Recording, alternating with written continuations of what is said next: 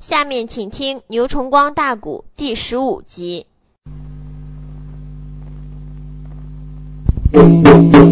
这时，小爷杨滚就来到八宝殿的滴水呀，左七右八，中九三八，二十四拜，给梁王朱温施了大礼呀。敢说他也会？你看，将门之子，关门之后，他还能不懂这一套吗？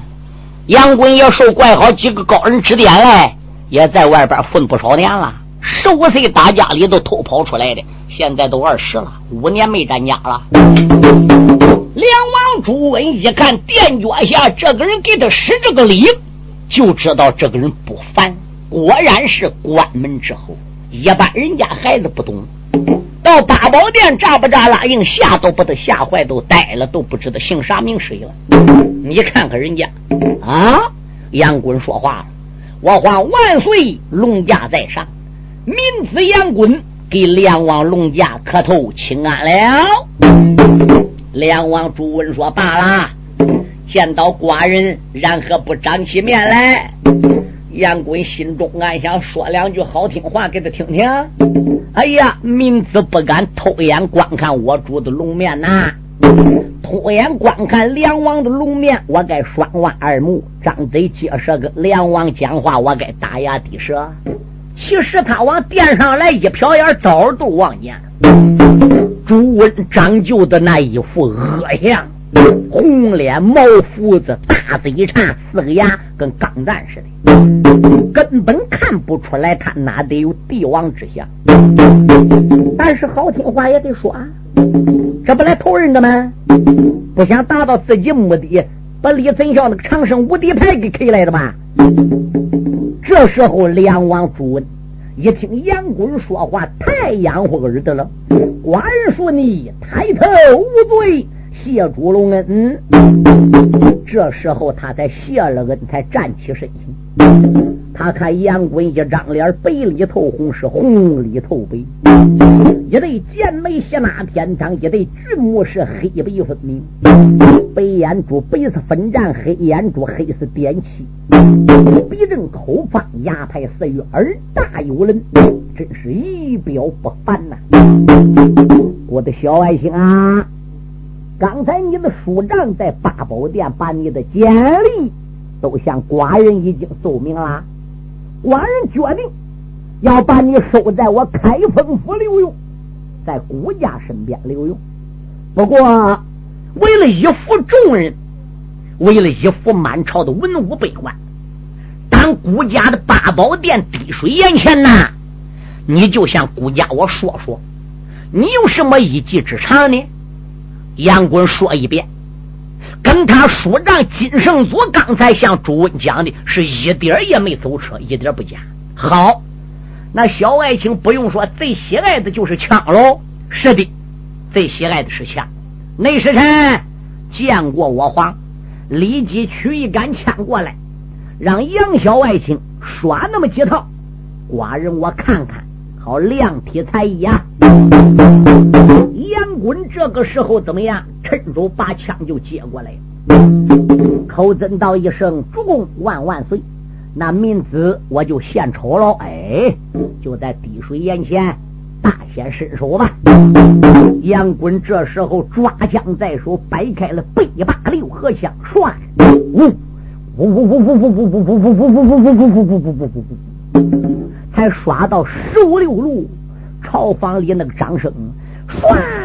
好啊，好啊！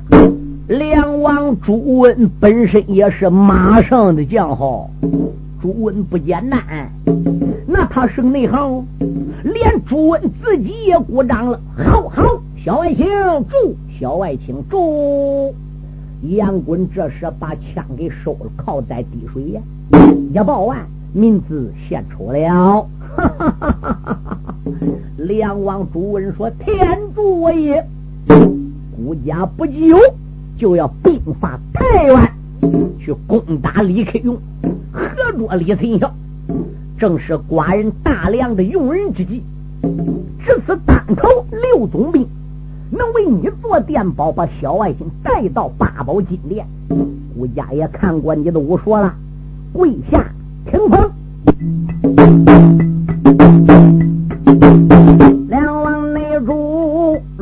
此的这般把话谈，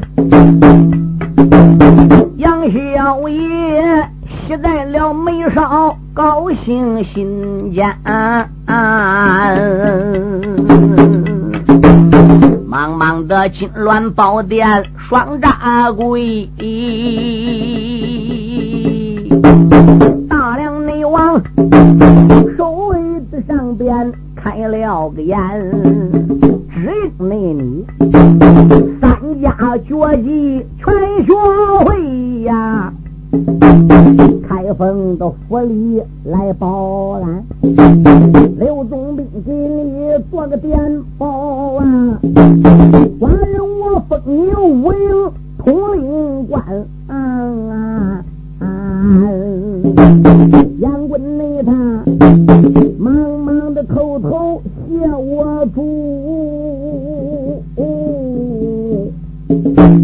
朝房内里。有多少文武百官把话来谈？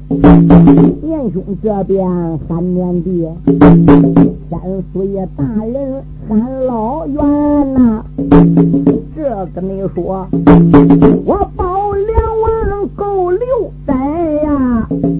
可惜的是，如今还不如人家的官。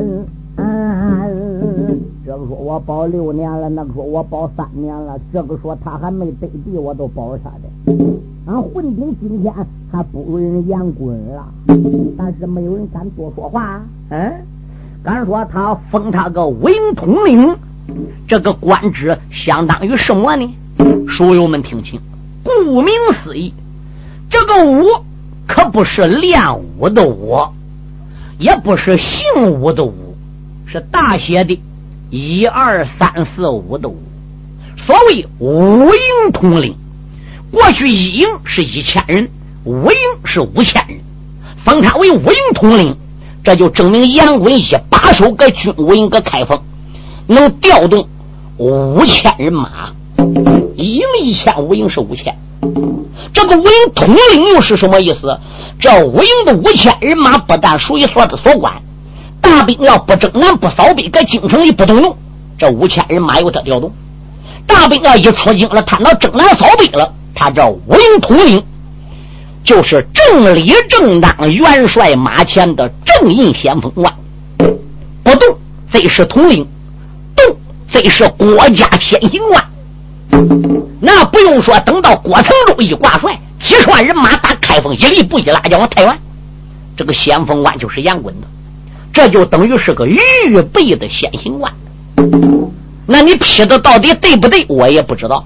书上边呢是这样写的，我呢也就按照书上唱的。要抬杠呢，你别找牛崇光抬，你把那书本给撕了啊！你想想，这现在梁王朱温把那么大艰巨任务一下子就放心的担杨棍身上去，这文武百官当然有不少嫉妒的喽。但是又出于朱温这个人翻眼不仁，从来不讲究，还有不敢多说，没有敢顶的。那么大帅郭成周呢，和其他的十几位统领呢，还没搁京里，怎么的，都搁西门外军务营里操练人马了。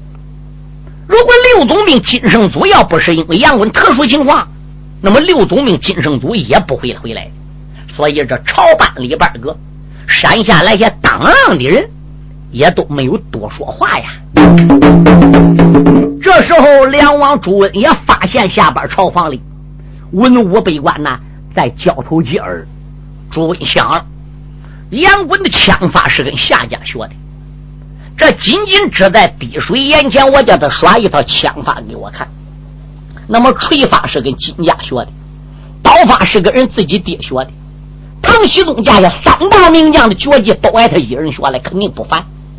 你看我封他个武营统领，将来打太原无疑是先锋。这些人交头接耳，可能有点不服。啊罢了，我不如想想想，把杨滚呐给他捧高一点。梁王朱温想到中间，喊道一声：“爱卿！”杨滚说：“臣在。”你现在领谷之职，跟随你的署长，也就是谷的驾下六路总兵啊，出力以八宝金殿离开开封府，都往西门外边个军营。今天晚上你给我好好的休息，明日早旦清晨，寡人要带着何朝文武、龙驾光临，亲自到西门外的军营中去点卯绿将。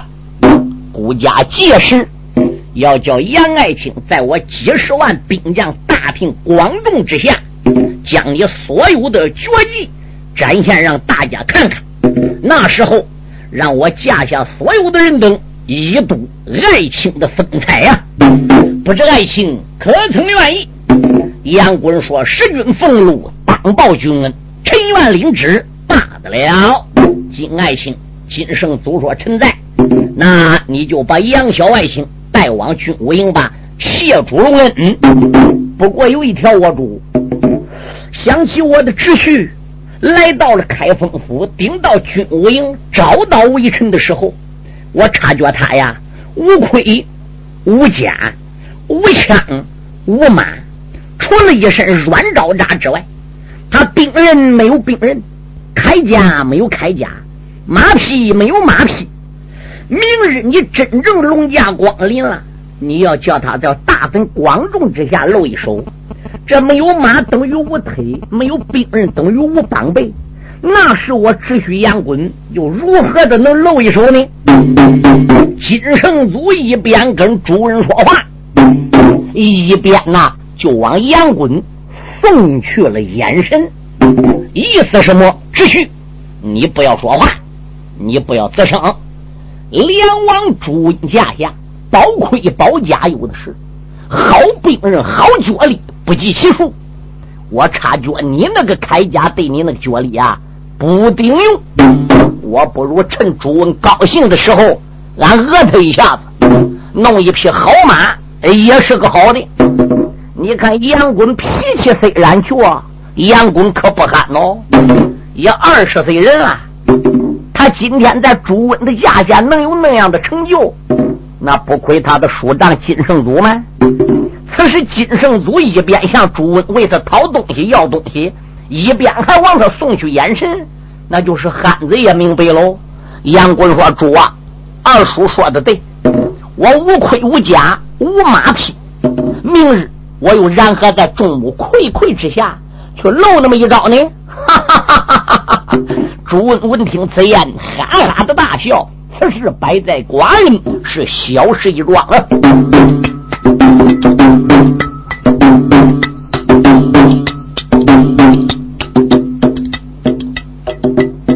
今生内祖如此的这般把话明，大梁王九龙口前笑出了声，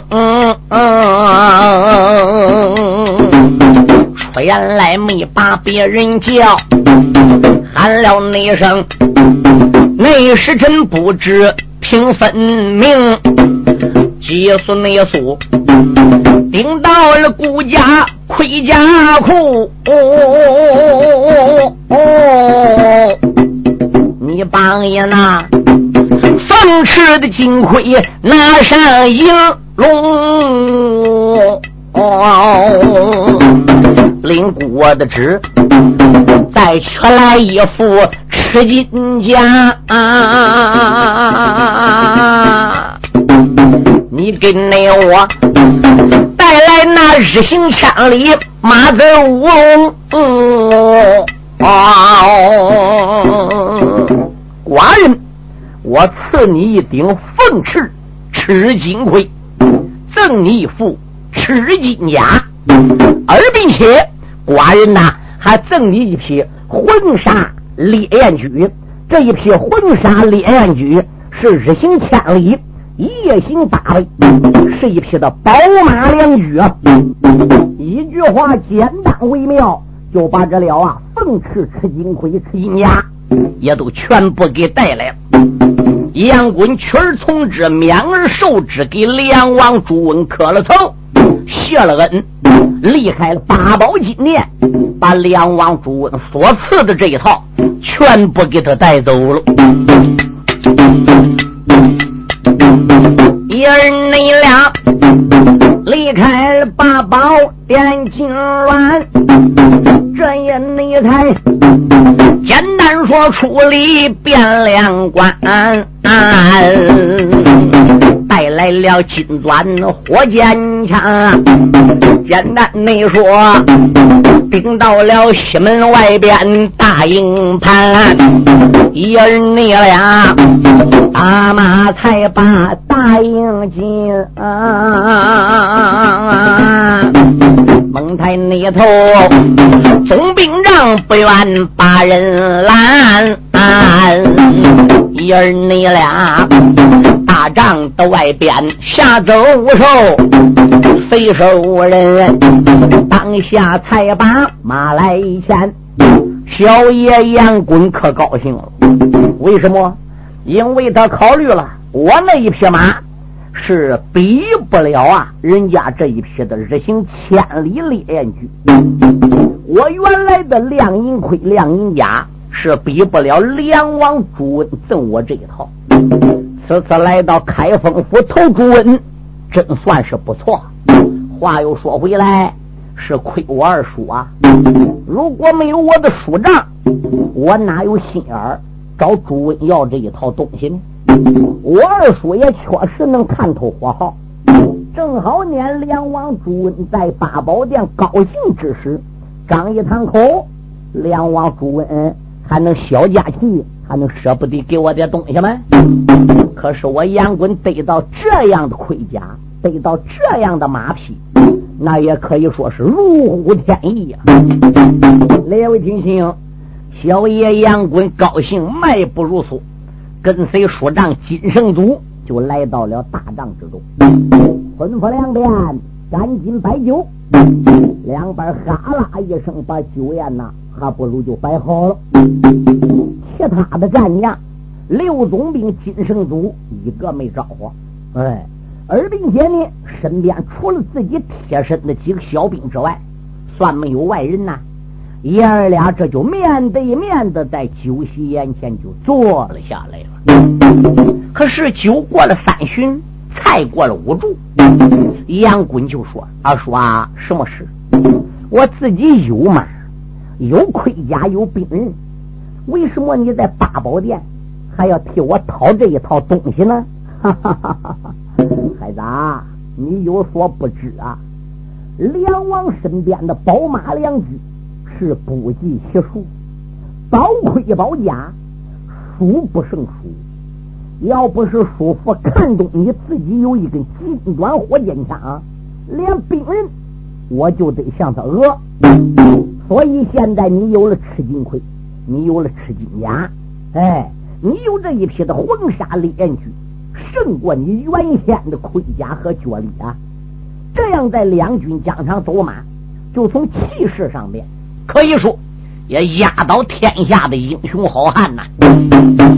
但等着明天两王万岁来到五教场点卯绿将越军之时，那就要看看孩儿你的本领了。那。还得靠叔父指点，军务营中规矩我有很多不懂，还得靠您老的栽培呀！只要孩子你听话，叔父我还能不疼你吗？爷儿你俩帐篷地之中引流灵，这是内后杨棍也曾开了个声。出言来没把别人叫，喊一那声，叔父不知要听清。想起你来，今早上带我扑奔八宝殿，临出府，你说句的话儿，我才不信。嗯啊啊！杨棍说：“叔父，还记得今天早上在开封府城里，从你六路总兵府出来，你带我上八宝金殿去见驾时，你向我说一句话吧，杨官，什么事？既然跟我一块儿要来保梁王主恩啊，我问你，你可后悔？叔父，你老问我一句话，你没忘吧？金圣子说没忘。当时呢，我也没顾其他的，我就回答你了。我说不后悔。但是我搁脑子里边后来再一琢磨，二叔啊，你老人家这个话，好像是话中有话呀。既然岳父点化我了我的师辈点化我了我来到开封也顺利的找到你老人家，您老把我带去保梁王也是顺理成章，梁王也是你的主子，您老为什么说这一句话呢？杨棍，你不后悔吧？我当时认为没有什么，我急于求成要跟你上殿，可是后来我仔细一琢磨，老觉着这里边有事儿啊，这是第一。昨天自打我在军务营见着你，一直你把我带到府里，包括吃酒、晚上拉呱，您老人家一夜怎么样，也没跟我说什么话，直至到最后临分手时候，你说一句“明日我带你上殿见驾”，我才放心呐。你老人家好像有什么难言之隐。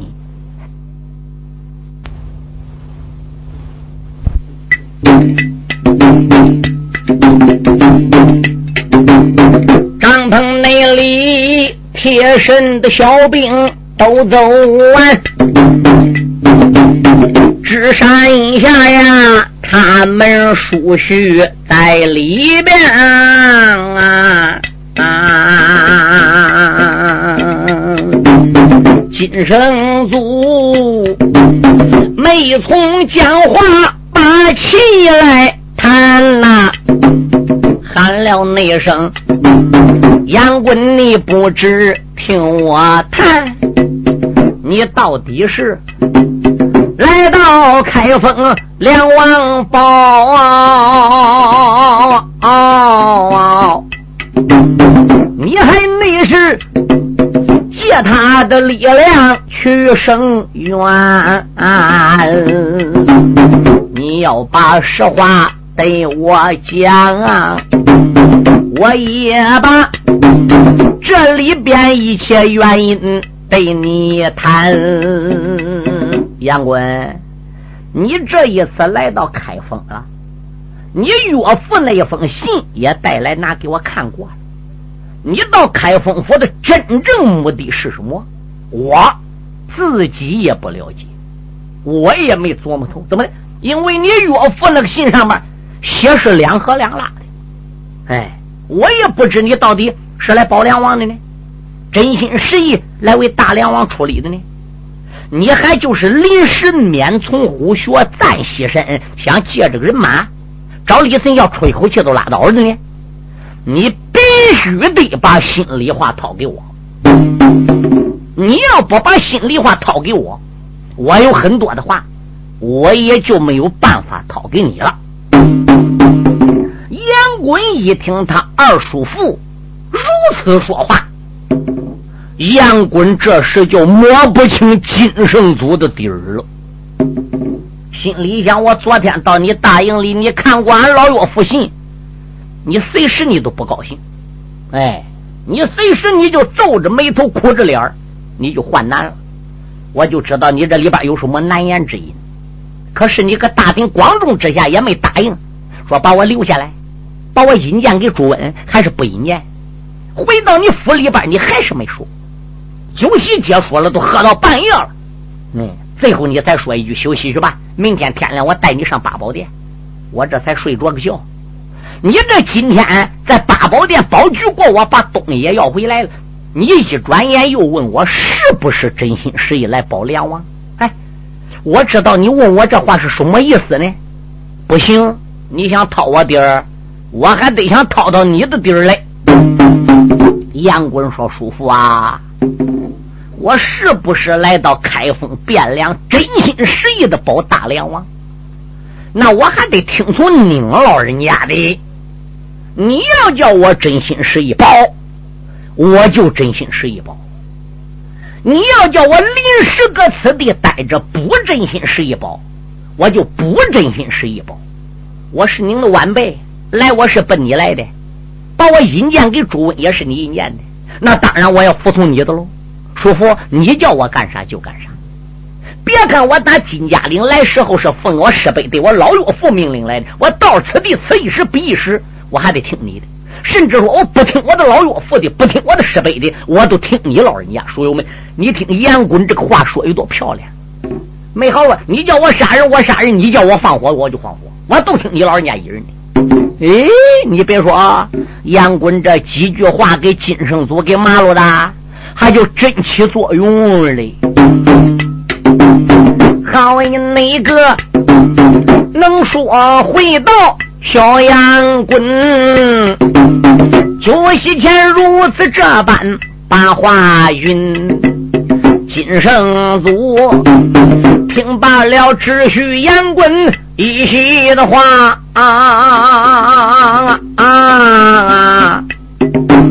喜得内他呀，老眼之中泪纷纷。贪乎内招啊，拉住了只许叫杨棍。俺只许大帐里没有第三人，开封府啊！你要能听信叔父的话啊啊啊啊啊！且不内可以来报两王教主。嗯。金圣祖说出这样的一句话呀，那杨贵仍然仍摸不透着他的个心。杨贵心里想：你老人家葫芦里到底装什么药？你到底是什么意思？金圣祖，你想干什么？哎，你保梁王朱文，你叫我不要保主文。你叫我不要保朱文，你保干啥的？你叫我不要保朱文，你同意给我带上八宝殿干啥的？要说你这里边个有什么事情对我不利的吧？我看又疼我疼要命，拉着我个手啊，铁铁打打的，那么大个人物啊，这老眼之中啊还流泪嘞。不伤心不掉泪，这有泪水就伤心，这里边有隐情。这到底是咋回事呢？小杨棍见此的光景，慢开口啊！署长，你不知听来闻，你要把难言之隐对我讲啊！何必的大帐之中这样伤心？六路的总兵开了个口，小乖乖不知听我云，孩子，我不瞒你说，朱温不是个东西啊！啊！杨滚一听金圣祖说这话，杨滚回过头来朝门外边看看，门外边没有人，大帐里就他这叔侄两个人。杨滚说：“二叔，你怎么说这个话呢？”金圣祖说：“他不是个东西，不是个人，他连个主公都不如。我哪能叫孩子你同意去保朱温呢？”杨公说：“你又保干啥的？你又当他六路总兵干啥的？你一家老少登个开封干啥的？朱温哪点不是东西？不是东西，怎能当上皇帝的呢？”金圣祖叹一口气：“孩子，你别看主公当上这几天皇帝，那也可以说人生在世呢，时也、运也、命也，可能是他命中注定吧。我为什么要保他？满口还说他不是个人，不是个畜生，不是个东西。我为什么还不想叫你保他？不想叫你保他，我又把你领去保他干啥呢？我要把这里边从头至尾的事。”都对你说，刚才那几个小兵搁酒席宴前给咱爷俩谢酒，我不瞒你说，那是我最贴心的人，就最贴心的那样人，我就不敢给他占个窝根儿，我这心里话都不能对他讲。我跟你讲，这个话天知地知，你知我知，哎，连俺家你几个兄弟都不知道，连你的二婶娘都不晓得。这个事儿只有搁我心里，这个苦水只有我自己来咽呐。哦，杨棍说那事不小了，你说说吧，朱温这个人人给到底怎么样？我不瞒你说，朱温的老家祖居在宋州沛县，他是宋州沛县的人。他的父亲名字叫朱成，为人忠厚，就生他那么一个儿子，给起名叫朱温，配字叫朱阿三。朱温这小子从小就不行正事，套背狼，打人闷头杠子，爬人家刮胡墙头，偷个盗，偷鸡摸狗，拔蒜苗，什么都干。他天生的有一副好身体，蹿蹦跳跃，能征善战，在他周围庄子上没有不怕他的。后来这个小子混世呢，就混到了黄巢的身边。黄巢练他马快刀斩，武艺高强，加封他为家下的总兵。因为唐僖宗无道，黄巢才带领农民起义。黄巢是农民起义的首领，朱温跟黄巢干到总兵了，不很好吗？黄巢发兵就往灞水长安打了，哎，这一打到了灞水长安了，眼看要把唐僖宗给逮着了，你说朱温能做什么事杨过说：“我不知道。”哎，他背着黄巢，暗地去给唐僖宗送信去了，跑，快跑！长安城待不住了。其实那一次，要不是朱温给唐僖宗暗地送信，唐僖宗搁长安，来皇朝就抓着了。他这一暗地一送信，唐僖宗一得到朱温的消息，觉长安不保了，还不如就跑，跑到哪？跑到了美良川。杨公说：“朱温既保皇朝，为什么又暗地给唐僖宗送信？你不知道？朱温这孬小子狡猾，他怕皇朝攻打了长安。”就算逮到唐僖宗，灭了唐僖宗，他光打开长安喽，光杀唐僖宗喽。大唐地盘太大了，各大城市都有姓李家的宗之亲王，灭一个长安不能代表把整个大唐姓李家都灭了。其他宗之亲王要合并起来，顶到长安，再把皇朝给灭了怎么办？他及早接住了唐僖宗上，唐僖宗那里暗地送信。他一脚扎个两船头，皇朝最后要胜利，他都顶底保皇朝。皇朝半途人会起义不成功，要失败了。唐僖宗要胜利了，他对唐僖宗报信等于有功，他这不等于是两头落好吗？所以唐僖宗得信才逃到了美良川。这一逃到了美良川，皇朝搁长安就登基了。哎，唐僖宗在美良川飘旨，命令大将程敬思。上沙陀谷去搬兵，一到沙陀谷去搬兵，李克用带着十二家太保怎么样？杀回到长安，半路上路过飞虎山，收了李存孝做十三太保，一路上边杀到长安，哎，兵困了黄河岸七天七昼夜，火烧五凤楼，逼走了皇朝。结果皇朝在灭朝岭就被李存孝给逼死了。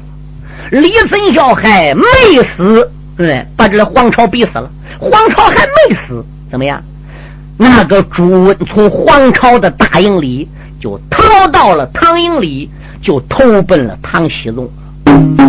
唐僖宗一看朱温来了，有功哦！当初皇朝大兵打到长安，逮唐僖宗是他给唐僖宗报过信的，旁人不知道，唐僖宗知道。现在皇朝被灭了，朱温回来了，那他当然要把朱温收下来为将喽。我不瞒你说，朱温就被唐僖宗加封为。开封府的总兵，在朱温明定里保着唐僖宗，暗地内里呀，开封府里招大兵，交接了不少好朋友哦，价钱内里。还有众将几十名，有一个大将叫朴干，还有那雷家四弟兄，汤金都胯下一匹马，张东还有刀刚锋，刘汉文文武双全，本领大呀。那个武泰来，高山的上边练过了功，文泰山保住了朱温招兵将，这个贼一赌气杀到长长安城。他明帝做唐僖宗的开封总兵，暗地已经搁开封招兵了，羽翼丰满，兵多将广。李克用带十三太保又守个太原，那么朱温就来个神不知鬼不晓，就杀到了长安，逼死了唐僖宗。他逼死了唐僖宗，在扫庭宫院的时候，他把唐僖宗的妹妹就霸占为妻。这个孬小子撤出长安之后，就回到了开封。为什么？他不搁长安待？为什么？不把兵马皇城设个长安，他把十三太保李存孝和李克用打太原府发兵来攻打长安，所以我还是跑个我自己老窝的吧。哎，他把唐僖宗妹妹也给带到开封了。嗯，他自己公开造反，自己封自己为大梁王，封一个领兵的大帅，姓葛，名字叫葛承周。此人排兵布阵，武艺高强，马快刀闪。架下的大将雷师雷暴雷公雷震，封个左殿将军唐金斗，封右殿将军刘汉文，封个镇宁大帅吴太来，封个兵部司马文泰山。他特别有三个侄子十分厉害：朱世海、朱世江、朱世波。哎，他家下还有一个著名的名将，现在已经挨他封为总兵了。此人姓朴，名字叫朴干。厉害无比啊！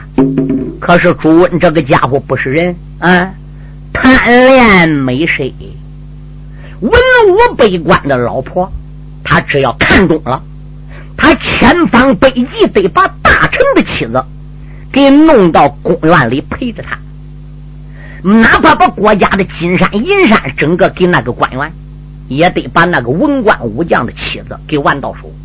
你想，君霸臣妻。该当何罪？他不是一个人、两个人，朝中有很多悲官的老婆被他霸占，被他权势所压，翻还不敢翻，有苦难言，对他满肚子意见，这还不为？他霸占大臣席子，都已经是这了违反天理了。嘿，他最不该连他自己的首缺太子朱有贵的席子，连他自己儿妻子都霸占。他还收个义子叫朱有义，他把他义子的老婆，就是自己的干儿媳妇，也给弄到公园里边个过夜呀。朱有贵有心造反，还急等来接替他这位子，又怕朱温一生气把他手阙殿下给撤了。哎，他那个义子朱有义有心造反，可是。也怕郭威翻眼，也怕得了啊！嗯，朱温翻眼本人，所以朱温就是这样的东西，作风不正，那军系臣妻，霸占自己儿媳妇，嗯，把唐僖宗妹妹抢到开封当妃子，这等等等等，所有的事情都是朱温所为。我为什么又要来到开封保他呢？原先朱温没得地之前，我跟朱温呢相处不错。特别跟他架下的大元帅葛从周，我们两人处的最好。葛从周跟我俩是八拜为交，生死各地。我就不想投朱温，葛从周呢就霸住霸着我，出于人情没有办法。二者来说呢，乱世之秋我有珍珠。唐僖宗虽然厌见了唐昭宗，也不是个东西，哼，所以呢没有办法。我临时就搁开封府待着吧。名誉上我保朱温，我对朱温是满腹意见。我知道他不是人，出生都不到。我一边瞅着，看有没有珍珠出世。一旦有真主出世了，我再离开开封，我再去投人。孩子，你带着你老岳父的书信来到此地，叫我给你做电报，保举你搁朱温家下做事。为什么昨天搁军委我看过俺哥的信，我始终我患难为，我皱眉头，我没给你回答。昨晚上我把你带进城回府了，一家老少吃团圆饭，酒席前，你问我三遍，我没回答你。我没回答你的原因，确实我就有难言之隐，因为我听我仁兄弟葛承周的话，我就走错一步棋了。当初我压根就不该往开封来，压根我就不该保住文。我这一步走错了，我还能不能叫你杨棍再走错呢？我就想把你打发走，我有心想把你打发走，不给你做电报，不叫你跟朱文俩见面。我又怕你一赌二气回到金家岭，不知内情，搁你老岳父面前再说三道四，俺大哥不对我有意见吗？何况我跟你师伯还相处不错，哼，带你见朱文也不好，不带你见朱文也不好，所以没有办法，我硬着头皮，哎。给你带去吧，到哪山砍哪柴，看风掌舵。到什么情况下，俺再说什么话吧。今天我把你带去，朱温看中你，走上就封你个官职，武营统领。将来打太原，那么你就是马前先锋官。我想，你到底是真投朱温，你还是想借他这一股的力量，去为了打败李存孝，夺来天下横勇无敌将那块金牌呢？你要是想临时居住搁此地，以保他为名，借他的力量去打李存孝，我就愿意叫你搁此地待下来，我好协助你。你要不是为了借他力量临时打败李存孝，真想来学会文艺卖文为卖给帝王家，想来保他的，那么我就得想办法把朱温的底儿整个对你讲，你达到心里有数。